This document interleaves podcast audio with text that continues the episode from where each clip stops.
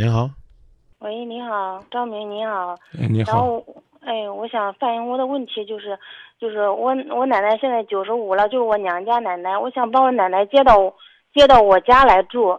然后呢，现在我婆婆不同意，就是然后呢，我奶奶呢没有儿子了，然后我我爸爸死了二十年了，然后我大伯死了十五年了，然后呢前年我没有妈妈了，然后呢我奶奶是我从小把我看大的，然后我就我现在我就是，哎呀想不通，我就是我给我小姨给就是我我我婆婆的妹妹，然后我给他们都说，他们都说我婆婆，然后呢我婆婆就是不同意，我现在也没有办法。然后呢，现在我也不想回家了，因为我和我婆婆住在一块儿，就是嗯，然后呢，我婆婆就是怕她，她也想她孝敬好，你拉到你娘家，娘家你娘家孝敬吧。然后我娘家现在我弟弟也结婚了，然后跟着媳妇儿去四川了，然后呢，我娘家也没人了，然后有好几年都没住了。我以前我奶奶一直住在我姑姑姑家，然后姑姑呢现在那个媳妇儿生了一个。嗯，生了儿子，然后人家在坐月子，然后我姑姑就说：“哎呀，你把你奶奶嗯拉走，嗯嗯伺候两天吧。”我说好，然后呢，我还没说呢，早都给我说了，我一直都觉得不好意思，我我我我也认为我婆婆不会嗯不会同意那个，所以我一直都没说。现在我姑人家孩子都生了，我没办法，只好给我姐姐打电话，我姐姐拉到我姐姐家了。然后呢，我姐姐都已经伺候过两个月了。我就是一直，本来是我我奶奶把我看大的，我就一直想想照顾我奶奶一段时间。然后呢，就是我婆婆就是，就是怎么说都说不通。现在就是她就是观点就我就不叫来这来我家，就是不叫来我家。然后嗯，她就怕嗯怕我奶奶老了有病了什么，在她老到她家。我现在也没有办法，我然后呢我就生气，我也不和我丈夫说话嘛。然后呢，然后都知道了嘛。我说我在外边租租租房子嘛。然后呢，嗯，然后呢，我舅舅他们都知道，他们就说你拉家子怎么了？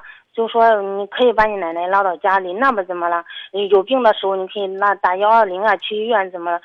然后呢，现在我婆婆就是不同意，说我小姨也也说你应该拉。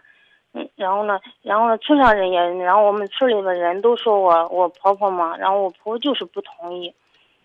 就是我个我婆婆的不个性特别强，她不是那种那个一直吧，我都对她特别好，在家里边都村上人都知道我对她特别好。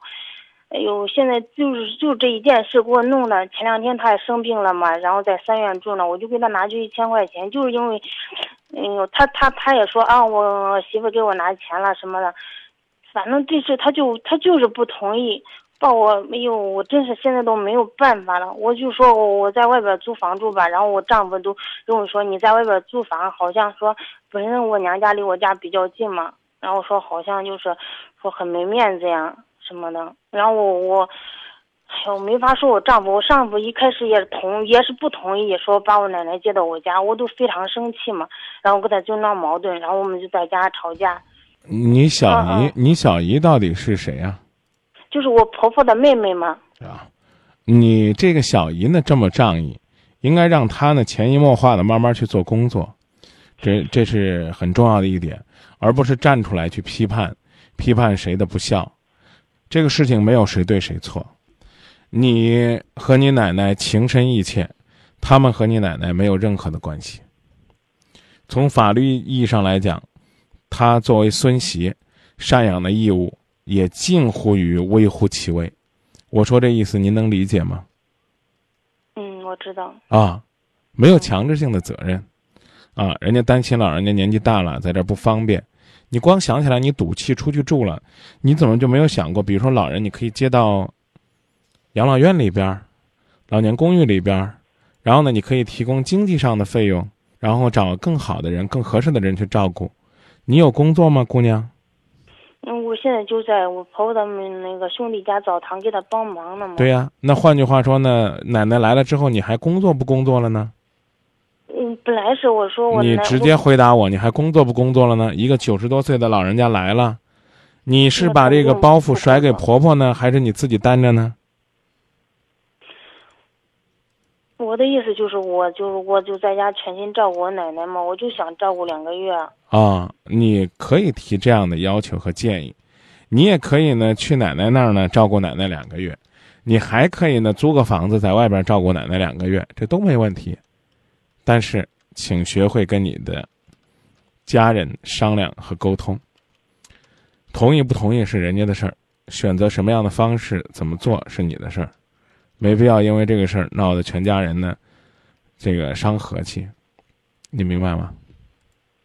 嗯啊，老人家是应该孝敬，但婆婆的做法只能说呢不光明、不伟大，但也说不上有多险恶、多可悲。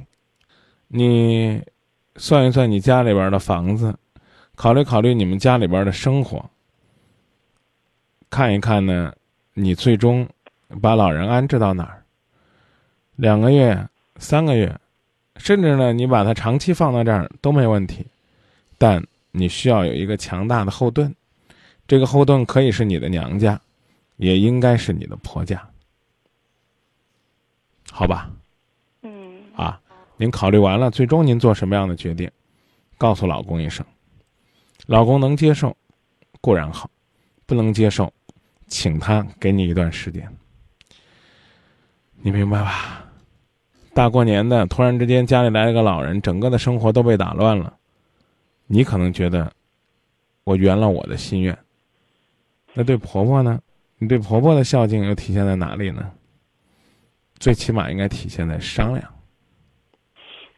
不是，我知道他一直不不会同意，所以我就没跟他说，先给我丈夫说了，然后我丈夫就拒绝了。您跟谁说都是商量着来。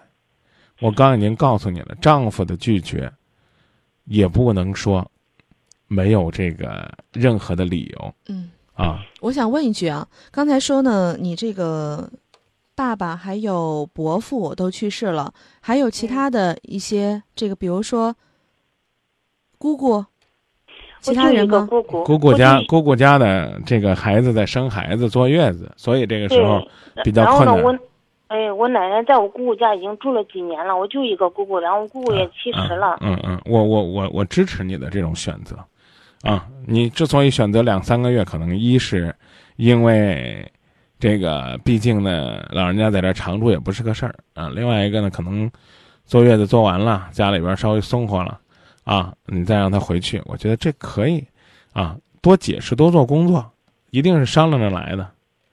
啊，最后最后你选择在外边租个房子陪着老人家，我个人认为也可以。但是你想，奶奶来了之后，你你把它放在这个外边租的房子里边，不是个面子的事儿，而是说你就没有个这个早出晚归的时间吗？你明白这意思吧？一定是你需要一个坚强的力量来做你的后盾。老公不同意，学会跟他商量；商量不同意，学会收买他。你告诉他，我给你，我给你打毛衣啊，我照顾你啊，我陪你，我圆你不能圆的心愿，你帮我好好跟妈妈说说，那是需要哄的。我只能说，姑娘，你太耿直了。你是个孝顺的好姑娘，但你太耿直了。奶奶对你来讲意义非凡，但对他们来讲是个负担。不好意思啊，我说话都比较直白我知道，啊，所以应该学会商量啊。丈夫根本不站在我立场，他一直和我婆婆一，嗯就是说一，不管做什么事，哎一直都是这样。我我我如果要说这个，你丈夫没有义务，我不知道是不是我有点缺德，我甚至违法。嗯、孙女儿对奶奶的赡养的义务，于情于理都是应该有的。孙女婿对奶奶的赡养义务，于情于理也是有的。但他听他妈的也没错呀，是不是？他这儿不好解决了，你从你婆婆那儿先解决，这都可以啊。问题我婆婆就不同意。我跟你讲啊，你在这个事情上的处理，其实呢没有什么太过分的，但就是我刚讲太耿直了。嗯，你老公不同意，你先跟他商量，那咱去看看奶奶，啊，到那儿呢问问能不能在当地放到敬老院，啊，你去看看照顾照顾。另外呢，也可能你去了之后呢，医生可能还会跟你说，老人家不适合搬来搬去的。我不知道你姑在哪个城市啊？和我在一个城市，啊，对啊，都在一个城市，在他家里边儿，如果说不好照顾，我给你出个主意，你花个三五千块钱，你给你姑家的孩子请个月嫂，然后呢，或者说请个保姆，这样的话呢，把老人家和这个月子里的产妇都一块照顾了。可能过去他们舍不得花这个钱，但你现在把在经济上支援一下，你的问题在于哪儿？我必须明确的告诉你，你把老人接来，他就是个负担。这个词儿呢，听着好听也罢，不好听也罢，你对这个帮你承担负担的人又没有好脸儿，合适吗？解决问题的方案有很多种，知道吧？不把老人家接你家里边，一样可以尽孝心，能说服他们。让他们把孩子同同意你把这个老人家接到你们家里边来，那需要你花出更多的时间和精力。人家的做法我刚讲了，最多是不伟大，也不能算一点情理都不通。你别委屈的不得了，觉得人家家都该天打五雷劈一样，啊！你搬出去就是让所有的人都知道他们一家不孝敬我奶奶，我是忍无可忍我才搬出去的，没意思。挺没意思的，就这一件小事，你招惹了多少人来给你婆婆上课了？嗯，好，我知道了，张明老师。那就这么说。嗯，好，再见。